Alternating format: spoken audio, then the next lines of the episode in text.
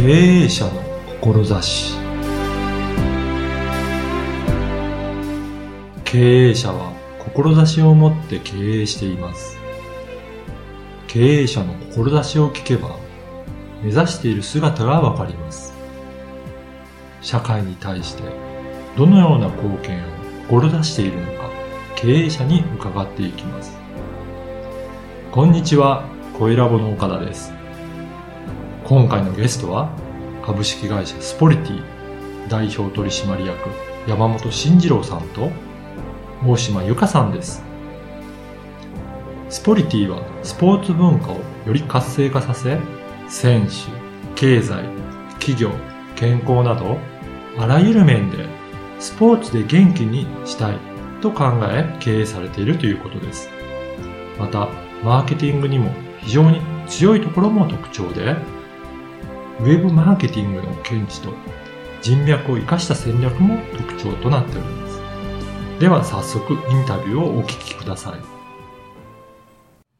あの、野球のサイトでまずスタートしていって、ねはい、で、ベンチャーキャピタルの時代に、まあ、ゼロから1をこうやって生み出すときに、うん、やっぱりユーザーとなる、ターゲットとなる人にやっぱ話を聞きたいなと思って、駒沢オリンピック公園の方に、あの、はい、直接高校球児とか、はい、まあそういうスポーツをやってる人たちにいろいろ話を聞いて、はい、課題がやっぱあったんですね。要は、野球とかこういうスイングとか、うん、肘が上がってる下がってるとか、うん、えっ、ー、と、要は自分のその野球がうまる、うまくなるための課題は分かってるんですよね。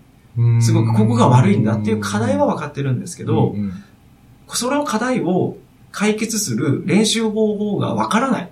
なるほど。っていうのがあったんですよね。それは高校生とか？高校生ですね。あ、部分。はい。だいたい高校90人メインで聞いて、だい。たい、当時でパッとその時聞いたのが40人、30人、40人ぐらいやっじゃあ、みんな、どこが悪いかは分かってる。分かってるんですよ。みんなどこか悪く、悪いのは分かってるんですよ。だけど、それをどう修正すればいいのかっていう、そう解決方法が、の練習が分からない。結局、まあ何をやってるかというと、いつもの練習しかやってなくて、自分の中で試行錯誤してこうかなこうかなとか思ってるけど、結局良くならない。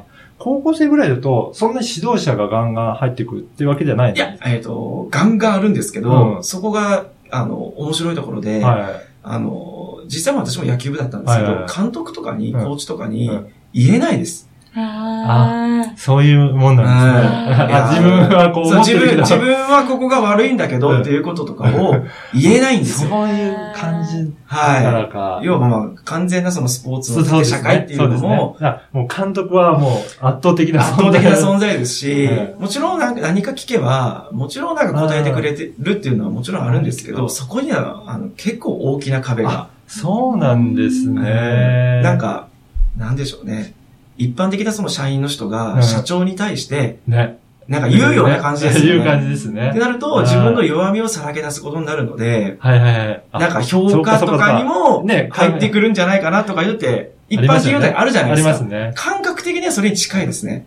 あじゃあなかなか自分では思ってても、はい、そこを相談しに行く感じではなかなか難しい。そうですね。なので、まあ、選手同士で話したりとかするんですけど、まあ、レベル的にはやっぱ、所詮、その、そうですよね。そのレベル。高校生同士の、高校生同士のっていう形になるので、なので、あの、あ、これはなんか、あの、そういう自分が持っているその知識とかをしっかり伝えることができれば、あの、もしかすると人が見てくれるサイトになるかもしれないなと思って。だから動画も結構いっぱい載せてますよね。そうですね。あの、わかりやすく。はい。なので、動画は YouTube からここで引っ張ってきてという形にしてるんですけど、例えばまあこういうのも自分の実体験だったりとかを、えっ、と、入れ、入れつつ、はい、えっ、と、載せていって、で、えー、こういう動画っていうに載せていって、で、リリースしたんですよね。なるほど。そしたら、あの、最初はまあ高校生とか大学生とかが、うん、まあスマホを持ってる世代っていうような形で、思ってたら、えっと、また全然違った層が。あ、そうなんですか？で、実は今のメイン層は、30代、40代、50代の監督さんやコーチの指導者と、えっと、親が見ます。ああ、そうなんですね。だから、実は、蓋を開けてみたら、えっと、監督さん、指導者たちも困ってるんですよ。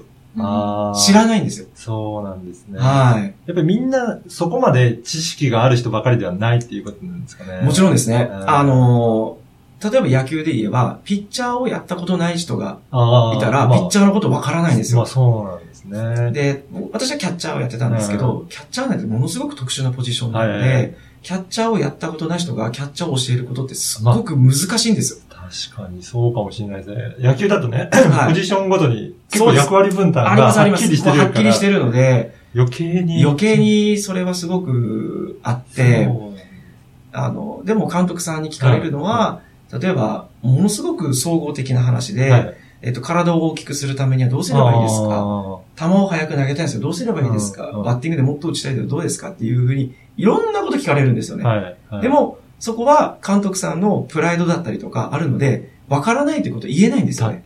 ね、言えないんですよね。だから、えっと、知らないことでも、なんかまあ違ったこと言っちゃったりとかい、いうこととかって、すごい日常的にあって、うんで、なので知識を学ぶ監督さんとかがあ来て、で、時々その Facebook とかでも、ーはい。あの、こういう子がいるんだけど、な、あの、スポールアップさん教えてくださいっていうことがあります。そうですね。はい。私の、まあ、学校の友達、あの、はい息子とかの友達とかで、はいやっぱり野球やってる子もいて、そうすると、大体そのパパさんが、はい。付きっきりで行って、ね教えるっていうのはいが多いから、そう多いう方って別に野球やったことないけど、ないです とりあえず、ついていって、そうなんか、指導みたいなことはやらなきゃいけないって言いますよね。あのー本当にやっぱ皆さんそう、本当そういう少年野球団とか、いうのがほとんどなのうん。で、なので、えっ、と、親が子供のために知りたいっ知りたい。ていうので、やっぱこういうのを見るっていうようなのからスタートしてますね。ああ、じゃあそういった方が結構見ていただけるようにな今はメイン層で見ていただいてますね。なのでこういう、まあ、えっ、と、スポールアップのこのラーニング部門という形で、ベースボールから始まっじゃあて、ベースボールがやっぱり一番最初でメインにやってたんね。はいそうですね。はい。いで、いろんな、えっ、と、まあ、スポーツのことを、えっ、と、いろんな、えっ、と、方とかにいろんなその、なんつうのかな、まあ野球、プロプロ野球選手だったりとか、うん。えっ、と、トレーナーの方とかうん。にいろいろ話を聞いていったところ、はい。あのーやっぱり、どちらかというと、やっぱ体作りが非常に重要といいう話になって、えっ、と、野球の次は例えばサッカーとかバスケとかに広げていきたいなと思ってたんですけど、確かに体作りはめちゃめちゃ大事だなと思って、食事、スポーツフードという形で、今大島の方ではいはい。書いて、記事を書いてい書て、それで食べ物の方に。そう食べ物ですね。はいねで食べ物の方で。そこはもう体作りをいろいろどういうふうにするといいかっていうのを。そうですね。そうですね。うん。筋肉量アップするにはととかか、はい。持久力をアップするにはどういう食材が、どういう栄養素がいいのかっていうのをメインに書いてるって感じですね。やっぱりそういう視点で、これだとスポーツに関係する記事として、はい。あの、書いてあるので、そこに興味ある人は、あ、こんな食事がいいんだってそうなんですよ。見れますよね。だから野球っていうのは、本当ピラミッド構造で言うと、うん。あの、体作りのちょ上にあるもものだと僕は思ってました。うん。まずやっぱり、アスリートとして、野球をする選手として、まずやっぱり食事とか、筋肉だったりとか、柔軟だったりとか、敏捷性だったりとか、もしかするとメンタルって心の部分も含めた上で、体作りっていう、体心作りっていうものが土台としてある上で、野球のスキルを学んでいくっっていうのが前提としてあるんで、なので、この土台のところを。あの、まず横展開していくっていうので、えー、2回、ど2週筋間ト。レも。しかも筋トレの方も、か筋トレは私ので書いてて、ね。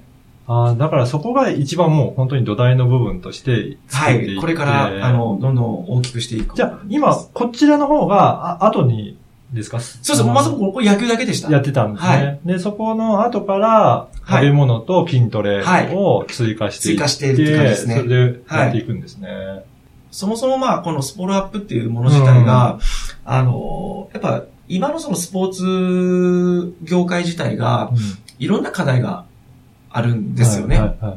例えば、えっ、と、指導者の方が、まあ、暴力、暴力っていうか、体罰をしたりとか、はその、バレーだったら、すごく近距離でバレーボールをバーンとぶつけたりとかして、うん倒れ込んでる子とかにうん。ボールがバーって当たったり、ニュースとかでもあはいったりして、はいたりとか、あと、まだまだそのスポーツ、例えば大会だったりとか、にも、その協賛が集まらなくて、うん大会の存続が怪しいとか、うんいろんなそのスポーツに関する課題っていうのが、もう世の中にはすごくはびこってるっていうか、あるので、あの、スポールアップのこの存在として、そのスポーツを変えていくとうん。いうことを、まず大きな、まあ、ミッションというか、うんいうのに掲げてやってますと。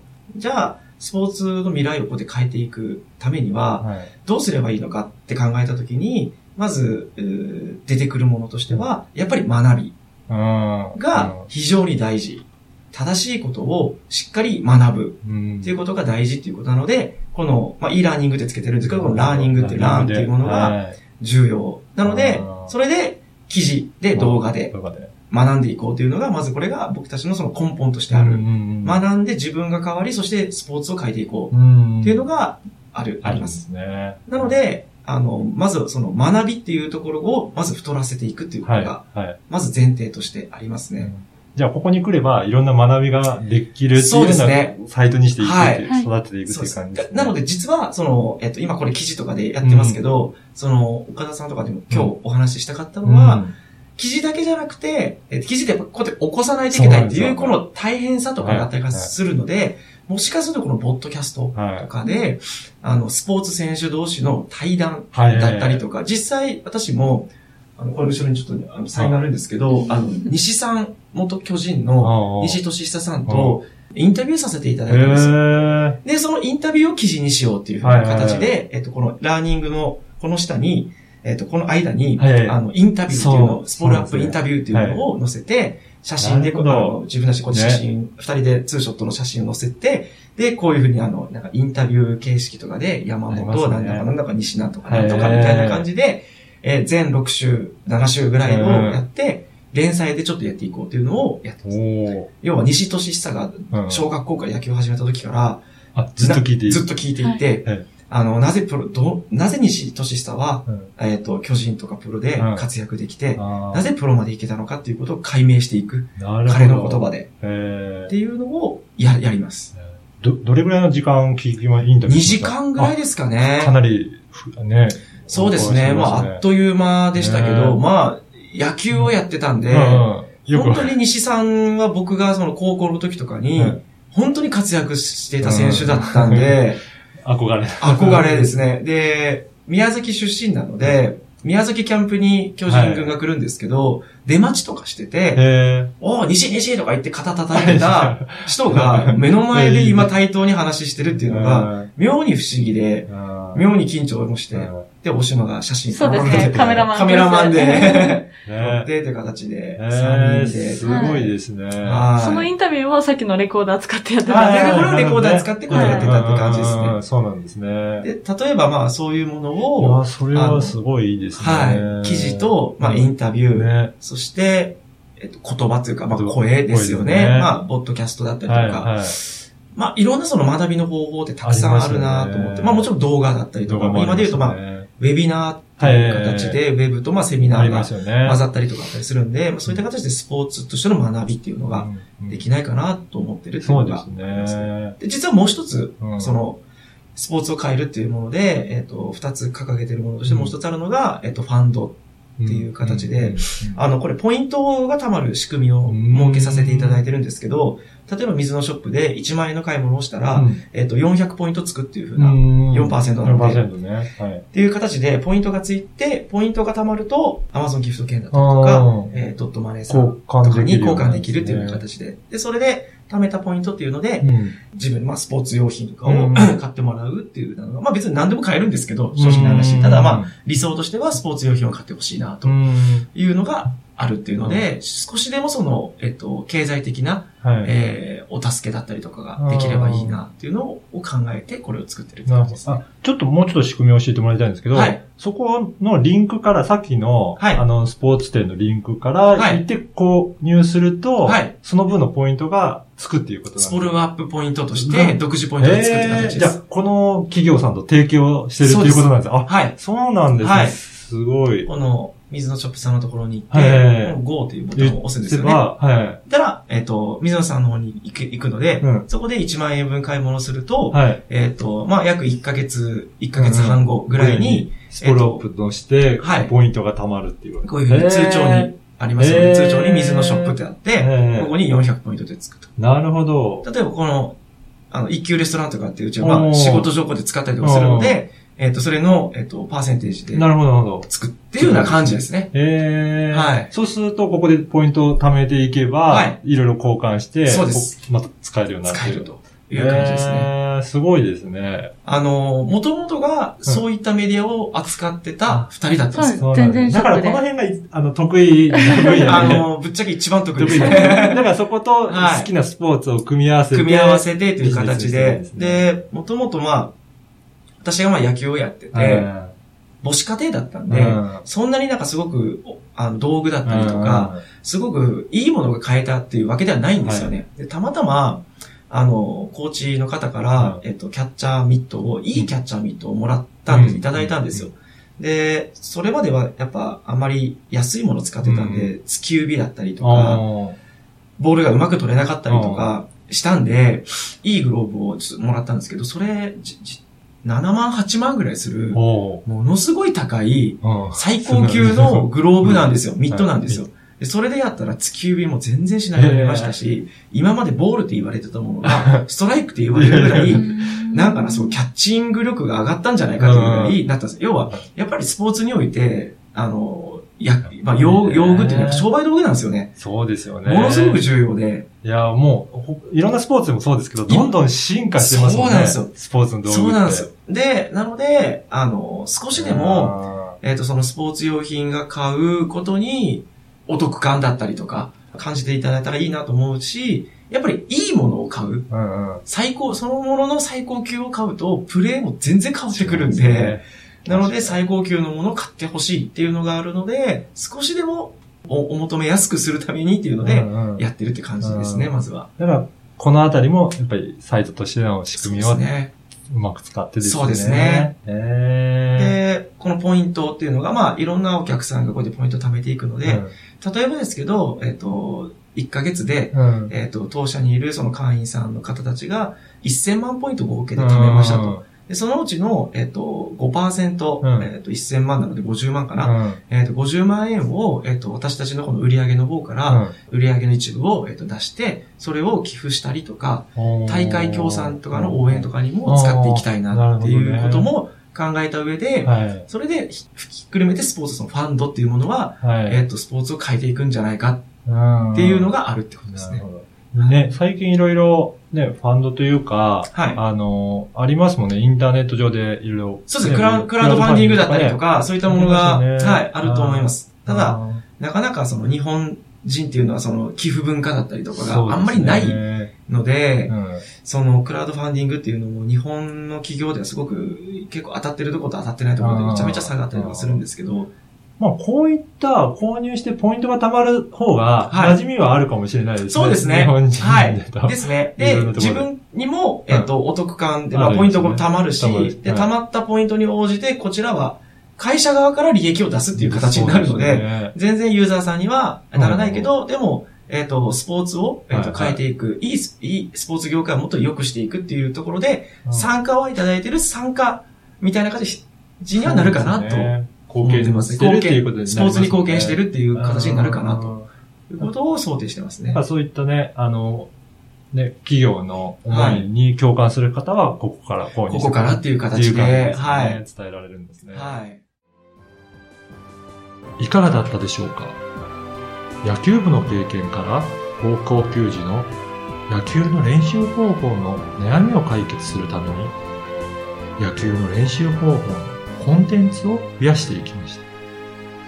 その後、食事や筋力トレーニングなどの土台作りのコンテンツを増やしていきました。スポーツの未来を変えていくためには学びが大切という思いのもとコンテンツを作っていると思っています